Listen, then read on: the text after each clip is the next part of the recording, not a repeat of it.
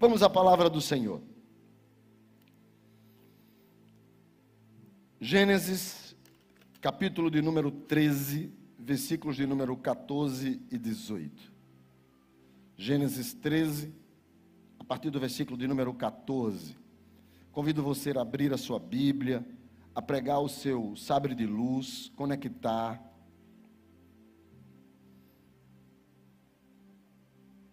Gênesis 13, 14. Preste atenção. Deus tem uma palavra para nós esta noite. Todos acharam amém? Evite se movimentar. Não se vai no banheiro na hora da palavra, não se levanta. Pastor, eu tenho um problema. Então você senta perto da porta se você tem problema, e não no meio. Mas evite, evite o máximo. Se você tiver com um filho, o filho estiver chorando, o único que consegue suportar choro de criança é o pai e a mãe. Eu tive dois, eu sei disso porque eu conseguia suportar o dos meus, mas não conseguia suportar o dos vizinhos. Então, ah, tá ali e tal. Então lembre-se, tem pessoas ao lado que gostaria de não, não tire a atenção. Faça tudo para não tirar a atenção. Abra o seu coração para o que Deus tem para você esta noite. Gênesis 13, a partir do verso de número 14. Disse o Senhor a Abrão, depois que Ló se separou dele, ergue os olhos e olha desde onde estás para o norte, para o sul, para o oriente e para o ocidente. Porque toda essa terra que vês, eu te darei, a ti e a tua descendência para sempre.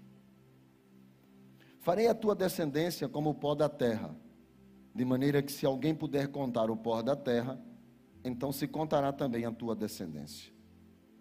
Levanta-te, percorre essa terra no seu comprimento e na sua largura porque eu te darei. E Abrão, mudando as suas tendas, foi habitar nos cavalhais de Manre, que estão junto a Hebron, e levantou ali um altar ao Senhor. Você precisa primeiro começar a entender aonde essa história está situada. Gênesis é o livro dos começos, o livro dos princípios. Deus, quando faz todas as coisas, Ele faz com um propósito. Ele faz a terra e faz tudo o que existe nela com um propósito. Ele cria um jardim chamado Éden, que é como se fosse a casa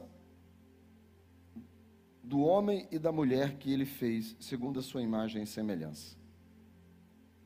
Ele coloca o homem e a mulher dentro desse jardim e dá uma ordem para eles, que é que eles administrem o jardim e que eles façam filhos e que esses filhos povoem a terra. O jardim era a casa. Então Adão e Eva, Eva tinha filhos sem dores, porque só depois do pecado é que está escrito: com dor terás filhos. Então eles tinham filhos à vontade. Tinham filhos e os meninos cresciam e saíam da casa de papai e de mamãe e iam habitar a terra. E assim a terra foi toda sendo povoada pelos filhos de Adão e de Eva e que se casavam com seus próprios irmãos, depois com seus próprios primos, depois com seus próprios parentes, e assim a terra foi sendo povoada. Se nós, com 20 anos, fazemos uma criança, Imagine eles morando no jardim há milhares e milhares de anos. Quantos filhos eles não fizeram? E os filhos dos filhos, e os filhos dos filhos, e os filhos dos filhos. Até que um dia Adão e Eva pecam. E quando eles pecam, essa sequência de vida que dependia da bondade de Deus é cessada. E eles são sentenciados a morrer de morte são postos para fora do jardim e toda a raça humana cai, o que a Bíblia vai chamar de decadência moral.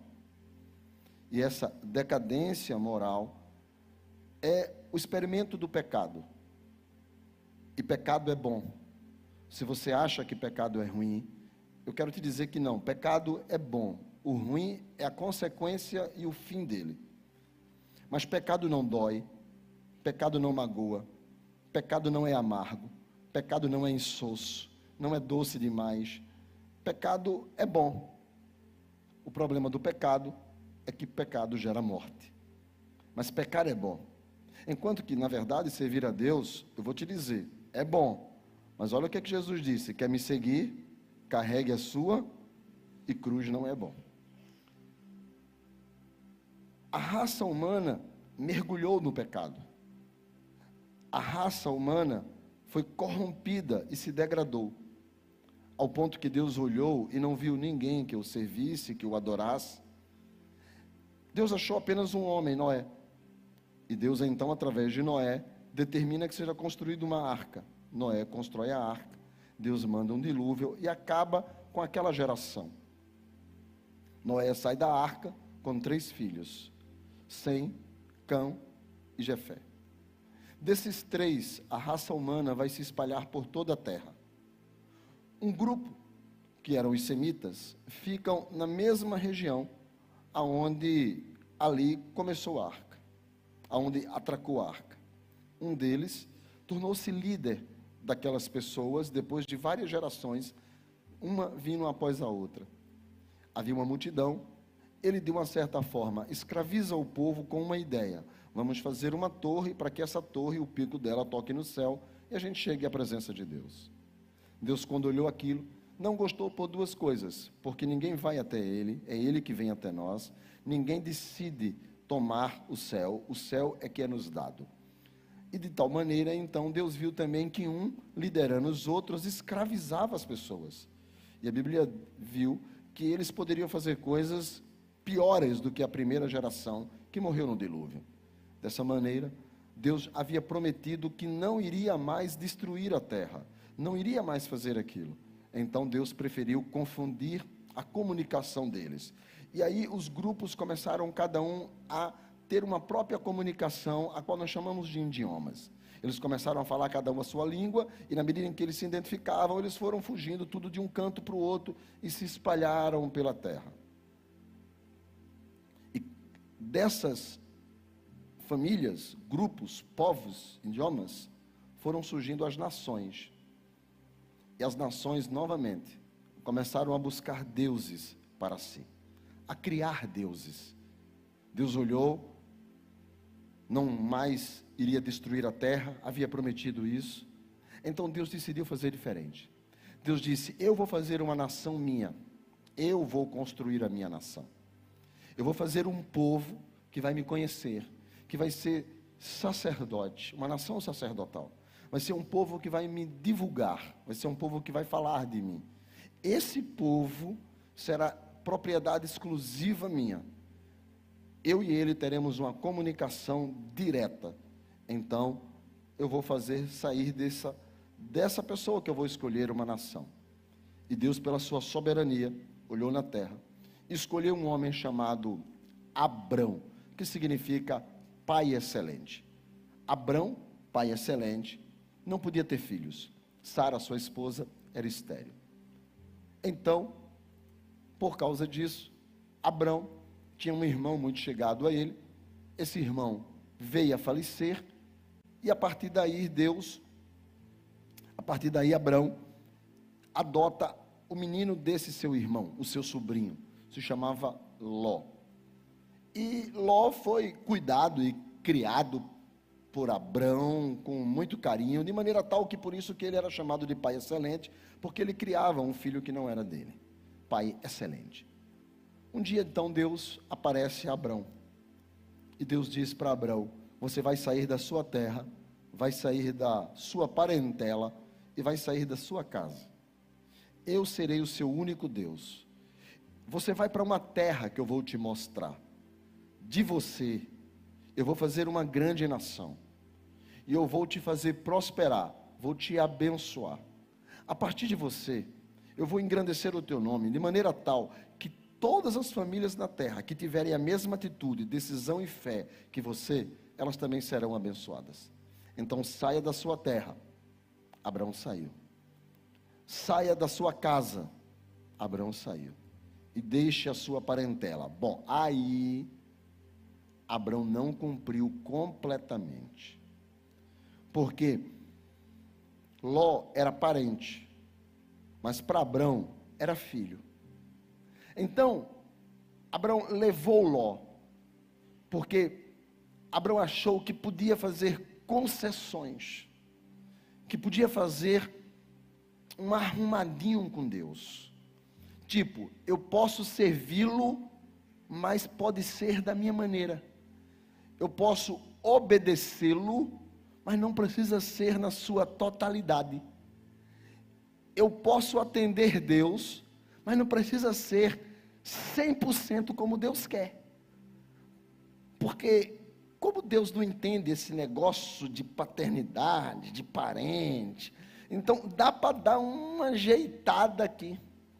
E eu vou levar Ló comigo. Porque, ainda que seja dito por Deus não, não precisa ser não totalmente. Dá para servi-lo parcialmente. Dá para servi-lo em partes. Dá para servi-lo nisso sim, nisso talvez, isso não. Eu posso deixar a terra, eu posso deixar a casa, mas dá para levar um parente. E o texto vai dizer que em Gênesis 12, Deus fala com Abraão. E como Abraão leva Ló, Deus para de falar com Abraão. Porque não se serve Deus parcialmente. Deus se serve na sua totalidade, ou tudo ou nada. Meio termo não existe. Por isso que Jesus vai dizer a uma das igrejas lá no Apocalipse: o frio ou quente, mas meia boca, morno, eu vomito. Não dá para servir a Deus do jeito que eu quero, tem que servir a Deus do jeito que Ele quer. Abraão tentou servir a Deus parcialmente, da sua forma. Eu posso agradar a Deus, mas eu posso agradar o meu coração levando Ló. Eu posso agradar a Deus, mas eu posso agradar a minha vontade também. Eu posso agradar a Deus, mas eu posso agradar a minha carne também. Então eu posso fazer as duas coisas. Por causa disso, você vai ver que no capítulo 12 e no capítulo 13, Abraão passa por muitas coisas. Abraão sai, segundo a ordem de Deus, para uma terra que Deus vai mostrar, mas ele passa seca, ele passa necessidades, ele vai para o Egito, Sara é tomada por Faraó, Sarai, sua esposa, ele é ameaçado de morte, e você vai ver que diante de tudo isso, Deus está em silêncio. Você não vai ver Deus falando com Abraão mais. Por quê? Porque Deus fala com aqueles que eles são fiéis à sua palavra. Não se serve a Deus meia boca. Não se serve a Deus por partes. Não se serve a Deus dizendo: Isso eu faço, isso eu não gosto, isso eu não farei. Você quer Deus na sua vida? Quero. Então sirva Ele na sua totalidade. Gênesis 13, verso de número 14, diz assim: Disse o Senhor a Abrão, ou seja, Deus volta a falar com Abrão, mas observe, depois que o quê? Que Ló se separa dele. Porque foi mais ou menos assim: os dois começaram a ficar ricos. Gênesis diz que depois que Abraão sai da sua terra, ele começa a prosperar. Quando ele sai do Egito, o rei do Egito dá a ele gado, ouro, prata, ele sai rico. Mas só que lá na frente, os empregados de Ló começam a brigar com os empregados de Abrão. E eles começam a discutir. Então, chega um momento que Abrão diz para Ló, Gênesis 13, 8: Não haja briga entre mim e entre você, entre os meus pastores e os teus pastores. Aqui ele reconhece, porque nós somos parentes chegados. Então, é o seguinte: a nossa relação de parentesco, há uma direção de Deus e eu não cumpri, então vamos nos separar. E eles se separam para não ter briga. Só que Abraão tem coração de pai. E o sentimento de Abraão por Ló é muito forte. Só quem é pai sabe disso. Por isso que às vezes os filhos aprontam e o pai continua amando. Porque coração de pai é diferente. Meu pai dizia isso, minha mãe dizia isso. Quando eu era mais novo, que eu, eu, eu chegava a discutir com meus pais. Eu me lembro de uma vez o pai dizendo assim: no dia que você for pai, você sabe. Hoje eu sei. E o sentimento do coração de Abraão era de pai. Então ele chega para lá e fala assim: filho, olha só, escolhe o que você quiser. A área que você for é tua. Para onde você decidir ir, eu te abençoo. E Ló olhou para um lado e viu o deserto do Negev. Quem foi comigo para Israel sabe, pedra pura. E ele olhou lá e viu o deserto do Negev. Falou: Tu é doido. Aí olhou para o outro lado e viu as campinas do Jordão, Sodoma e Gomorra, tudo verdinho. Ele falou: Ali meu gado vai comer bem. E ele nem pensou no tio, no pai tio, no tio pai. Falou: Quero aquela. Abraão olhou e falou: Sobra deserto para mim, né? Tá bom, vai. Pode ir. Vai em paz. E ele foi. E Abraão separou-se de Ló.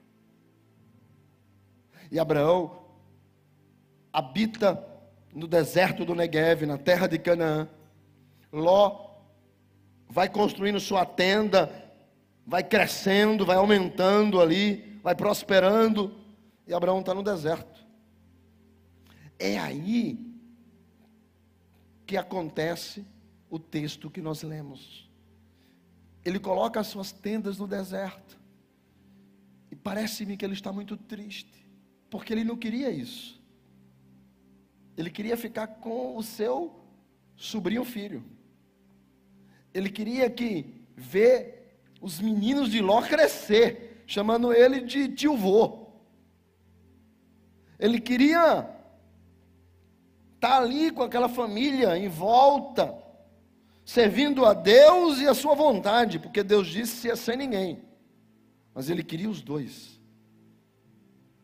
Ele queria servir a Deus e o mundo. Ele queria a carne e o espírito. Ele queria a vontade de Deus e a vontade dele. E não deu certo. E Deus ficou em silêncio todo esse tempo, esperando ele quebrar a cara para falar com ele. Ele quebra a cara e vai habitar no deserto e está triste, olhando para baixo, quando Deus mais uma vez aparece a ele. É o versículo que nós lemos, versículo de número 14. Então diz o Senhor a Abrão, depois que ele largou de Ló, separou de Ló. E Deus diz para ele: ergue os olhos. Diga comigo, ergue os olhos. Mais uma vez, ergue os olhos. Porque Abraão perdeu o que ele achou que havia perdido. Porque a promessa de Deus não tinha a ver com Ló, tinha a ver com ele. Mas o sentimento dele é: eu perdi. E ele está deprimido. E Deus está dizendo: eu sou com você.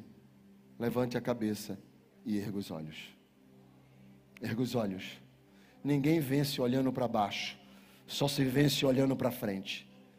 Ninguém prospera olhando para trás, só se prospera olhando para frente. Há uma história nova que eu tenho para você. Há um tempo novo que eu tenho para você. Há uma promessa que eu tenho para sua casa. Há uma promessa que eu tenho para sua vida. Há uma promessa para o seu ministério. Há uma promessa para a sua liderança, há uma promessa para o seu trabalho, há uma promessa para a sua empresa, há uma promessa para a sua vida, há uma promessa de Deus. Levanta os olhos, levanta a cabeça, ergue os olhos, levanta, levanta, não fica deprimido. Aí Deus diz para ele: você precisa olhar para frente. O interessante é que em Gênesis 13, verso 2, diz que Abraão era rico, possuía gado, prata e ouro. Mas o que Abraão não tinha, era isso que lhe entristecia. A gente nunca está satisfeito com o que a gente tem, a gente só está insatisfeito com o que a gente não tem.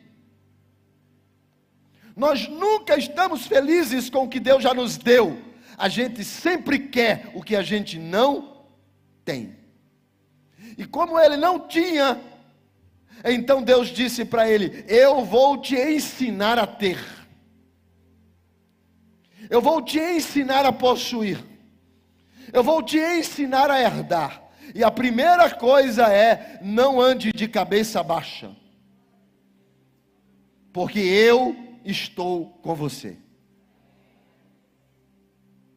Não ande olhando para baixo, porque Deus diz: ergue, ergue, levanta. É porque Ele está olhando para baixo, ele está deprimido. Mas o mais interessante, quando Deus diz: ergue os olhos, levanta para você enxergar, observe que Deus diz: olhe desde onde estais para o norte, para o sul, para o oriente e para o ocidente. Ou seja, olhe além de onde você está. Deus tem muito mais para você, mas você tem que olhar além de onde você está. Você tem que ampliar a sua visão. Você não pode enxergar coisa pequena, porque Deus não é pequeno.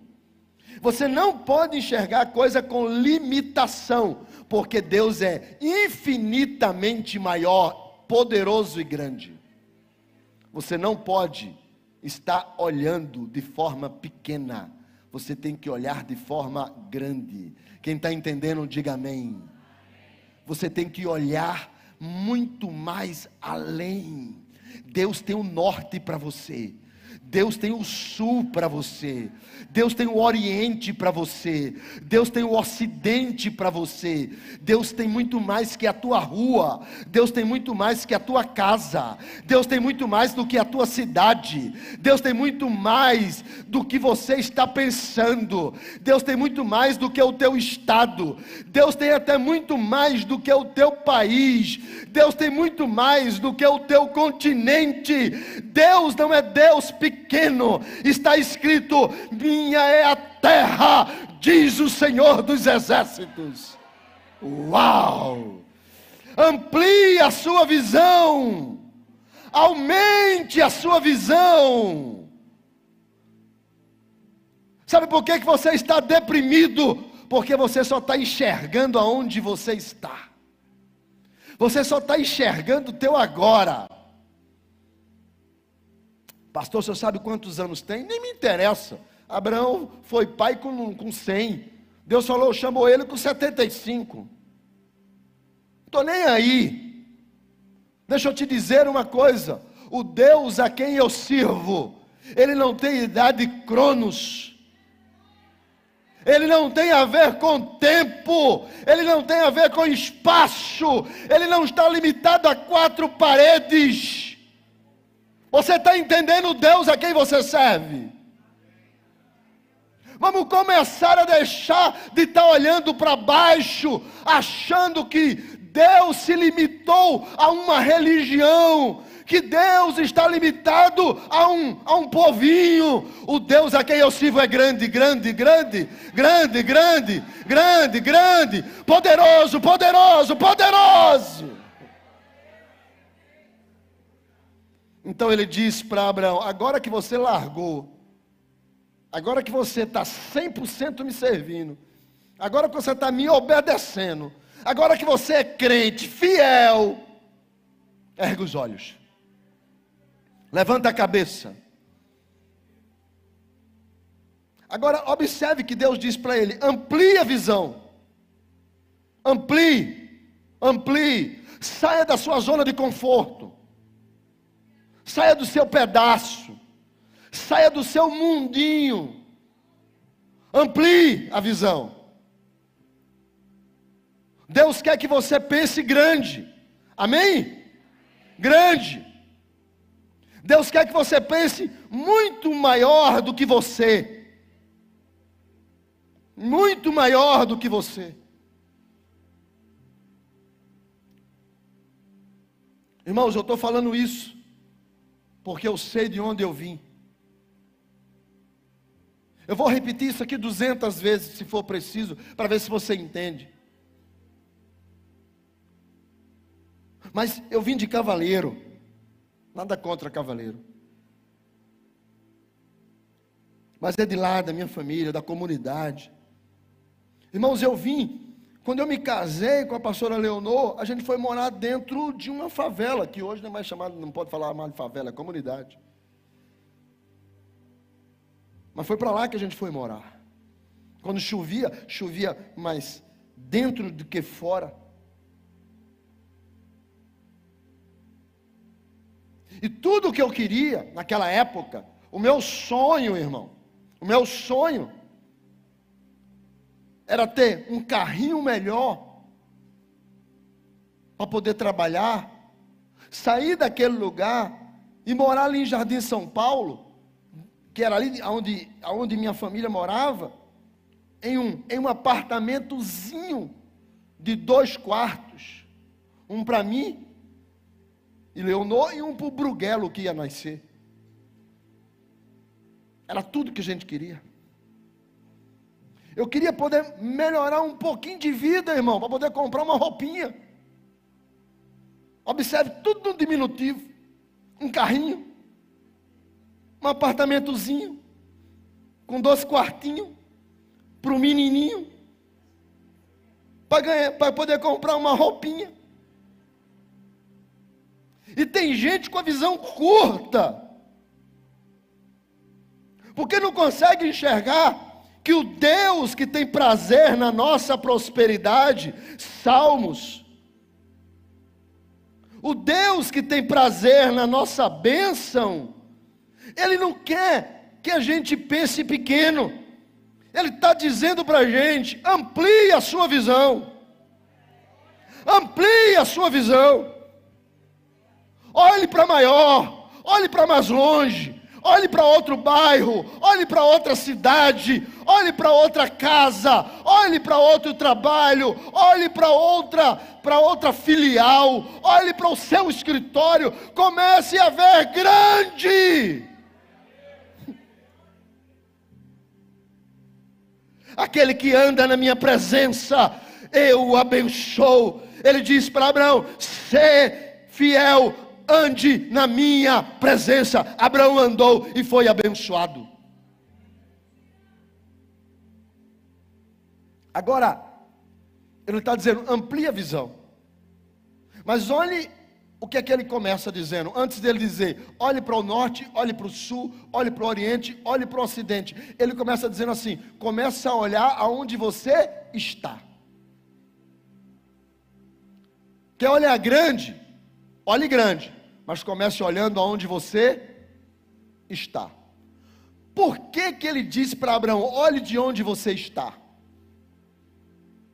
Porque até onde ele chegou ali, mesmo sendo no deserto do Negev, olhando para baixo, Deus o fez prosperar até ali. Aonde você chegou foi Deus que te trouxe. Aonde você está foi Deus que te conduziu. Se você parar, irmão, você está muito melhor agora do que você estava alguns anos atrás. Pode ter certeza disso solteiras estão casadas, desempregados estão trabalhando, tem gente que está com casamento restaurado, tem gente que está com filho abençoado. Ontem, ontem eu saí, ontem eu saí com a pastora Leonor, quando acabou o culto lá no cabo, aí a gente, meus irmãos levaram a gente para comer, o povo do, do, do, cabo gosta, né, irmão? Gosta de, de, de, de uma festa, de uma bênção. Está sempre ali, sempre comendo. Eu, eu amo os irmãos do cabo, porque toda vez eles me levam para comer, o povo de Recife não leva, não. Aí, aí, aí a, gente, a gente saiu lá, aí sentou lá para comer. Aí pastor Alenor pediu lá um, um negócio sem trigo e começou a demorar. Aí eu falei, quando chegar eu como. Come com os irmãos, tinha pizza na mesa. E, e, como eu não como trigo, ela acaba também não comendo, faz muito tempo que ela não come. Aí ela olhou e disse, eita, vou comer pizza. Ela disse, come rapaz, trigo é bom, engorda, inflama, prejudica tudo lá dentro. Come, é bom. Aí, aí ela começou a comer uma fatia, foi para duas, foi para três. Quando eu olhei que ela já ia pegar a quarta fatia, uma média tem seis, ela ia para a quarta fatia. Eu virei para ela e disse assim: Eu vou te mostrar uma foto tua quando eu era mais nova, para tu lembrar o corpo que tu tinha. Ela olhou para mim com raiva. Ela olhou para mim e falou assim: Está dizendo que eu estou feia, é? Não, que é isso? De jeito, irmão, que besteira eu fiz. Aí passou. Aí a gente chegou em casa.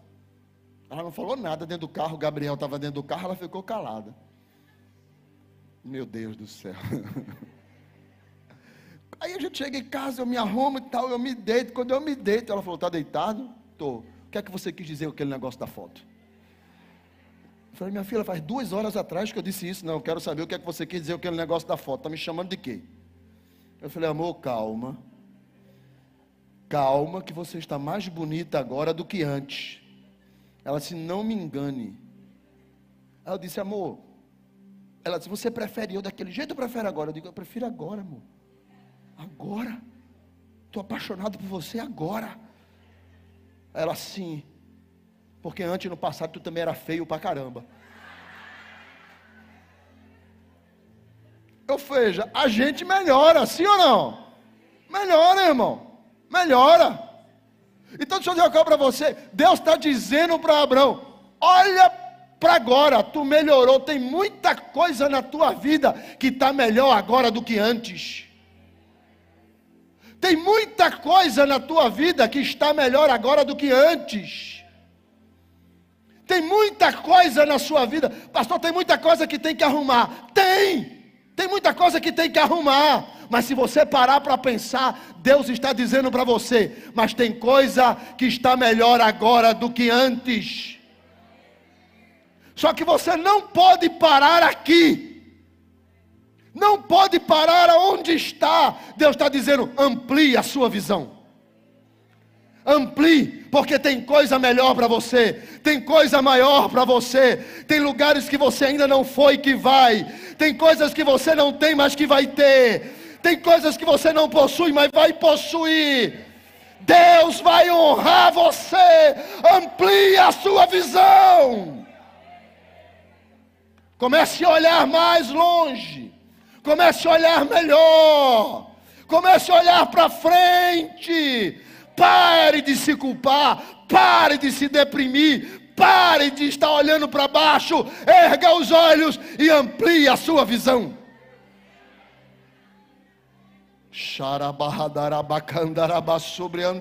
Irmãos, Deus tem coisa grande para a sua vida. Agora, observe o verso de número 15. Meu Deus, eu pensei que eu estava só começando, passou esse tempo todo. Porque toda essa terra que vês eu te darei, a ti e a tua descendência. Eu vou ficar em pé, porque se eu ficar sentado eu passo da hora a ti e a tua descendência para sempre. Deus está dizendo: Eu vou te abençoar. Amém? Agora, olha o que é que ele diz: olhe para o sul, olhe para o norte, olhe para o oriente, olhe para o ocidente. Ok? Ok. Tudo o que você está vendo, eu vou te dar. Ou seja, eu não vou te dar o que você não está vendo. eu só vou te dar o que você está vendo. Deus não vai te dar o que você não enxerga.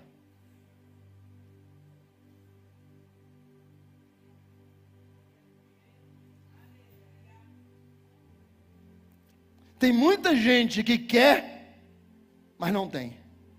Por quê? Porque não consegue enxergar o que Deus está pronto para dar ele começa a trabalhar na sua vida pelo que você enxerga. Alguém chegou para mim e disse assim, pastor, construir isso aqui é impossível. Eu falei, não, porque eu já estou enxergando esse lugar cheio. Porque Deus te dá o que você enxerga. Quando eu era jovem, eu enxerguei a mulher mais linda da terra casando comigo. Está a prova aí. Você, é porque depois da besteira de ontem tem que fazer uma média hoje, ok? Entendeu? Beleza, vamos embora. Passa para frente. Enxerga o que você está enxergando. O que que você enxerga? Porque se você não consegue enxergar a prosperidade de Deus na sua vida, ela não vem. Se você não consegue enxergar uma família abençoada, ela não vem. Se você não consegue enxergar a salvação dos teus filhos, não vem. Se você não consegue enxergar o milagre de Deus na tua vida, não vem. O que, é que você está enxergando, irmão? Para onde você está olhando? Porque você vai ter aquilo que você está vendo. Deus vai te dar aquilo que você está almejando, mas está alcançando pelos olhos da fé. Por que, que você não vai? Por que, que você não tem muitas coisas? Porque você, além de estar olhando para baixo, você não está enxergando o que Deus está prometendo para você. Você consegue enxergar a sua incapacidade, ao invés de enxergar a soberania. Você enxerga a impossibilidade, ao invés de enxergar o milagre. Você enxerga de onde você é ou de onde você veio.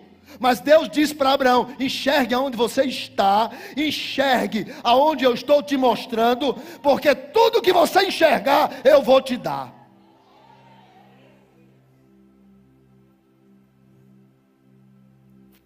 Uma vez, eu era adolescente, eu fui, eu trabalhava na secretaria de missões da igreja que eu fazia parte.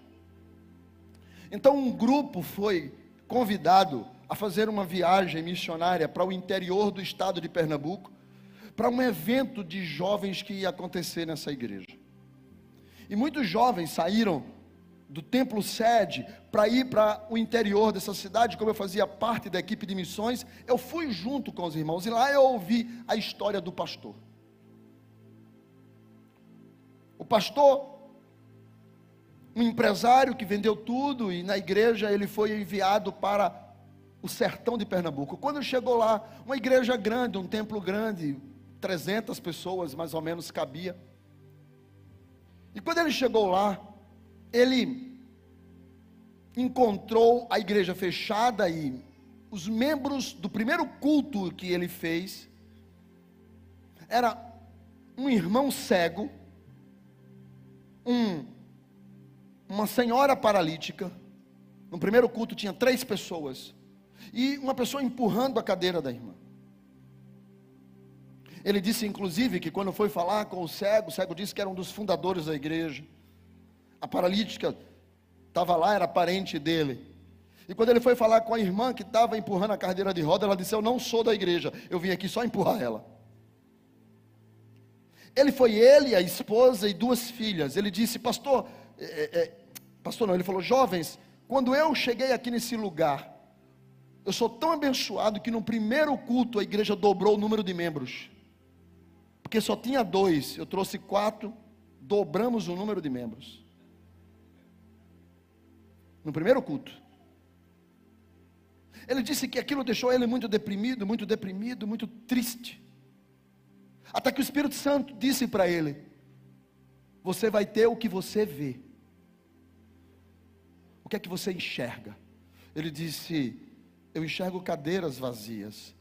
O Espírito Santo disse: Comece a enxergar as cadeiras cheias.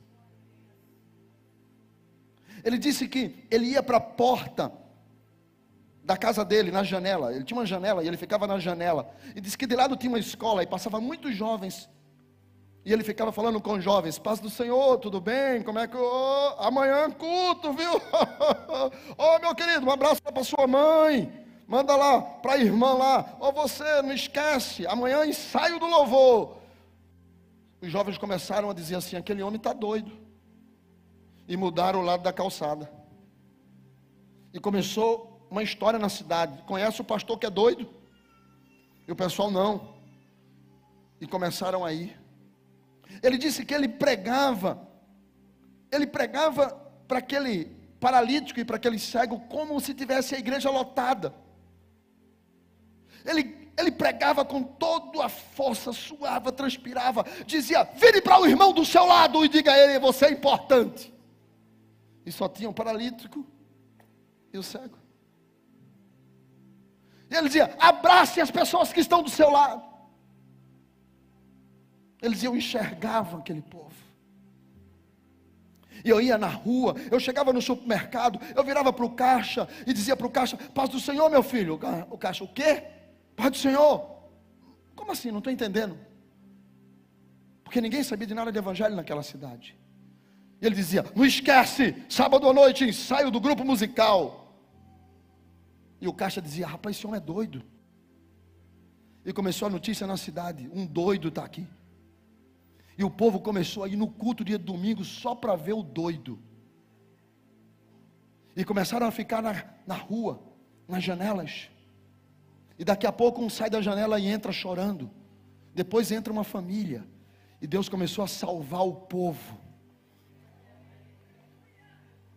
Quando eu estive lá e ouvi essa história, eu fui participar de um congresso de jovens para mil jovens daquela igreja.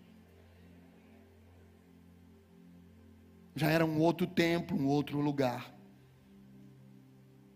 E ele disse: Eu enxerguei o que não tinha, e Deus deu o que eu enxerguei. O que é que você está enxergando? O que é que você está vendo? Pastor, estou vendo a minha realidade. Deus está dizendo: não, amplie a sua visão. Olhe para o norte, olhe para o sul, olhe para o ocidente, olhe para o oriente, olhe para muito mais, muito mais tenho, mas eu posso te dar o que você enxerga. Qual é a sua família que você está enxergando? Qual é a relação que você está enxergando? Qual é o trabalho que você está enxergando? Qual é o ministério que você está enxergando? O que, é que você está enxergando? Porque Deus vai agir em cima do que você está enxergando. Pastor, eu só estou enxergando coisa ruim. É isso que você vai carregar. Mas se você disser, eu estou enxergando um tempo novo, eu estou enxergando a presença, eu estou enxergando uma casa nova, eu estou enxergando um ministério abençoado, eu estou enxergando as multidões vindo, eu estou enxergando saúde sobre a minha vida, eu estou enxergando os meus filhos sendo abençoados, eu estou enxergando a minha família entrando pelaquela porta, eu estou enxergando. Deus diz: Vou te dar o que você está enxergando. Agora, olha o que aqui diz o versículo seguinte farei a tua descendência. É, é, falta, falta pouco tempo, pula. Eu, eu, não vou nem falar o 16, eu já vou entrar logo no 17. É, é, ok.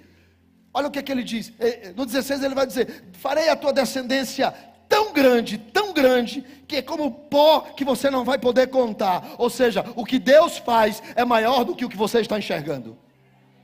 Tá? É esse o, contexto do 16. O que Deus faz é maior do que o que você está vendo. O que Deus faz é maior do que o que você está esperando. Deus é grande e quando Ele faz, Ele não faz nada limitado, Ele faz tudo grande. Aí ele chega no 17 e diz para ele: Agora levante e percorre a terra. Porque não adianta só enxergar, tem que fazer alguma coisa. Você trouxe a mão direita? Trouxe? Bote ela no coração. E diga assim: Senhor, me ajuda a percorrer a terra. Porque tem promessa. Mas eu tenho que fazer a minha parte.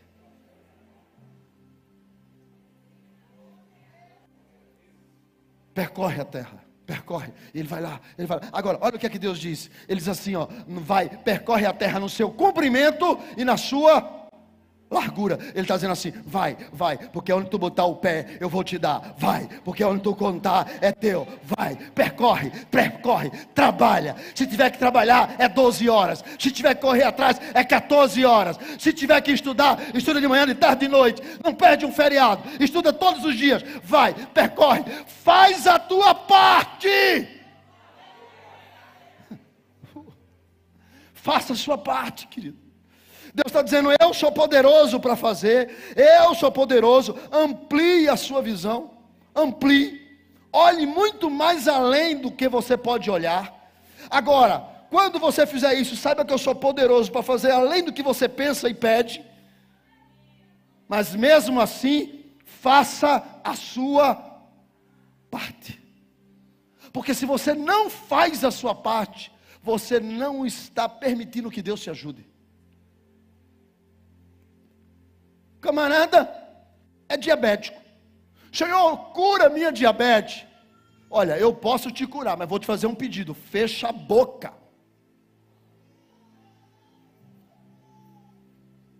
Camarada quer casar, mas não tem nem Instagram. Importante hoje isso. Importante hoje isso. Porque senão, como é que o pessoal vai dar uma olhada, não é verdade? Verdade? Inclusive, eu quero até salientar que o meu filho, mês passado, abriu o Instagram dele. Eu sei que eu vou apanhar hoje, mas não tem jeito. apanhei ontem da mulher, eu já apanho no menino. Você tem que fazer a sua parte. A galera não está fazendo a parte dela. Quer que tudo caia do céu quer que as coisas aconteçam tudo na base de Deus dar. Tem que fazer a sua parte. Deus está dizendo para ele: levanta a cabeça, levantou. Olha para frente, estou olhando. Vê onde é que você está enxergando, estou vendo. Olha para todos os lados. Tudo isso eu vou te dar. E vou te dar mais do que você pode enxergar. Oh, maravilha. Agora levanta. E percorre a terra que eu vou te dar levanta e age. Levanta e percorre a promessa que vai acontecer na sua vida. Reaja. Reaja. Com sangue nos olhos, com vontade de crescer, com vontade de vencer. Reaja.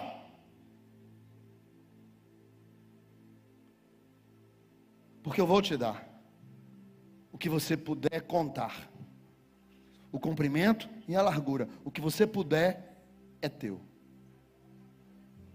Quem está comigo aqui, diga amém. Aí observe o que é que Abraão faz no versículo seguinte.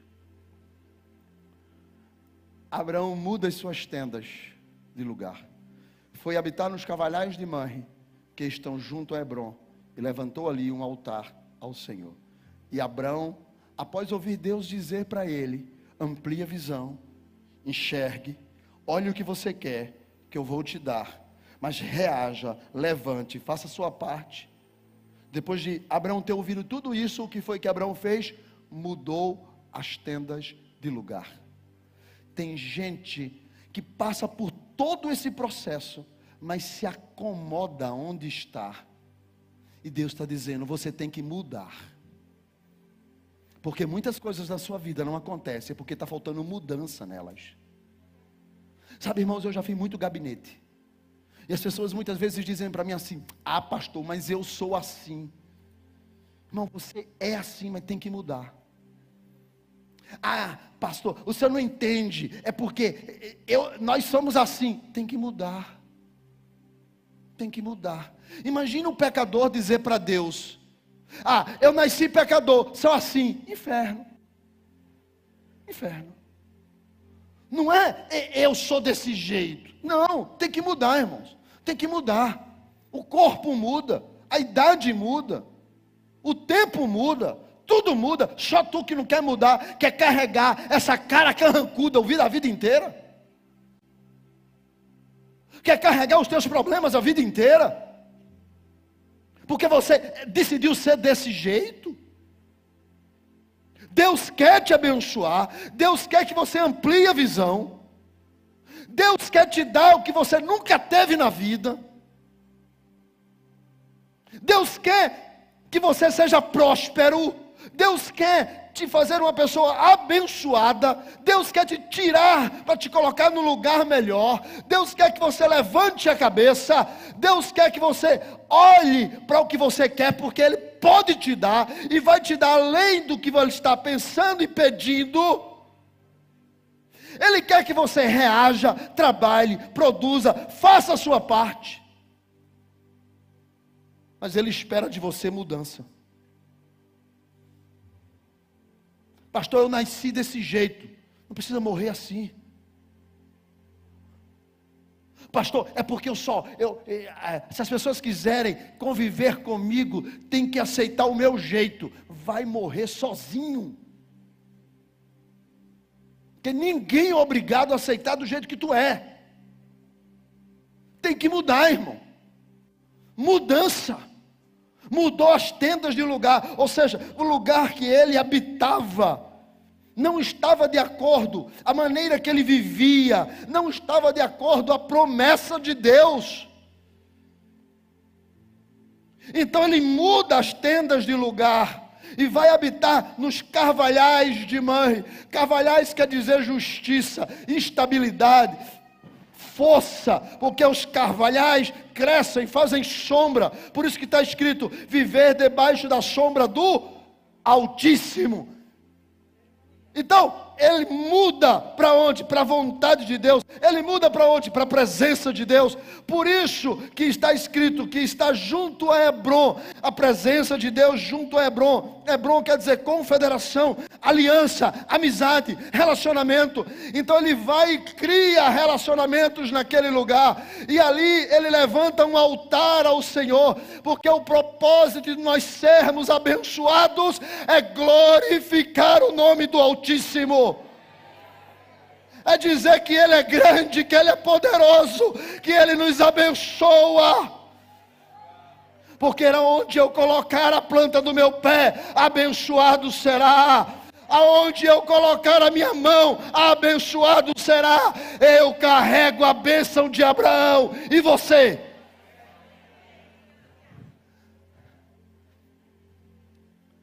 Mudança, presença, presença de Deus. A mudança nos leva à presença de Deus. Faz quanto tempo que você não não vive essa presença? Faz quanto tempo que você não constrói um altar? Faz quanto tempo que você não adora com a sua vida e com tudo que você tem? Faz quanto tempo que você não é não é destaque dos céus. E Abraão então tentou do seu jeito e deu errado, porque ele queria ele queria, ele queria que as coisas fossem do jeito dele, não do que Deus estava dirigindo. Ele queria, ele queria que tudo acontecesse aonde a bênção e Ló estivessem juntos. E Deus disse: "Não. É conforme a minha palavra. Há uma promessa de Deus, há uma direção de Deus, há uma vontade de Deus, e é sobre esta palavra, sobre essa direção. E ele então larga Ló, e Deus então volta a falar com ele. Quando ele deixou aquilo que estava sendo seu entrave, Deus volta a falar com ele. Tem muita gente que não está ouvindo a voz de Deus porque não quer largar está fazendo biquinho para Jeová. Mas quando ele largou, quando tudo começou a dar errado, tudo dando errado, tudo dando errado, e briga, briga, briga, ele fala: Para, eu preciso largar o que está me dando problema. Vai-te embora, aquilo que eu estou levando comigo não está dando certo, vai-te embora.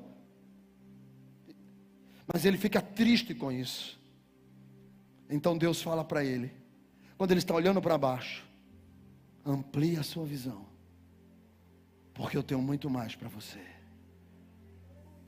Eu tenho muito mais para sua casa. Eu tenho muito mais para sua vida. Eu sou o Deus que faço. Eu disse: haja e ouve. Eu disse: faça e se fez. Eu disse: abra e se abre. Eu digo: fecha e se fecha. Eu sou Deus eterno. Eu sou. Amplie a sua visão. Pare de olhar para baixo, pare de olhar a dor, pare de olhar para lá indo embora, pare de olhar. Porque não é, você não está perdendo, você está ganhando. Deus tem muito mais para sua casa. Quem pode dizer amém? Deus tem muito mais para sua vida. Há promessas de Deus a teu respeito. Há promessas de Deus sobre a sua vida, há promessas de Deus sobre a sua casa, há promessas de Deus sobre o seu nome, há promessas de Deus sobre a sua família, há promessas de Deus sobre o seu ministério, há promessas de Deus sobre a sua história. Amplie a sua visão. Enxergue muito mais além. Você não pode parar aí onde você está, precisa ver mais além. Eu sou filho, irmãos, eu sou filho de, de, de, de um pai que foi mendigo. Meu pai foi mendigo.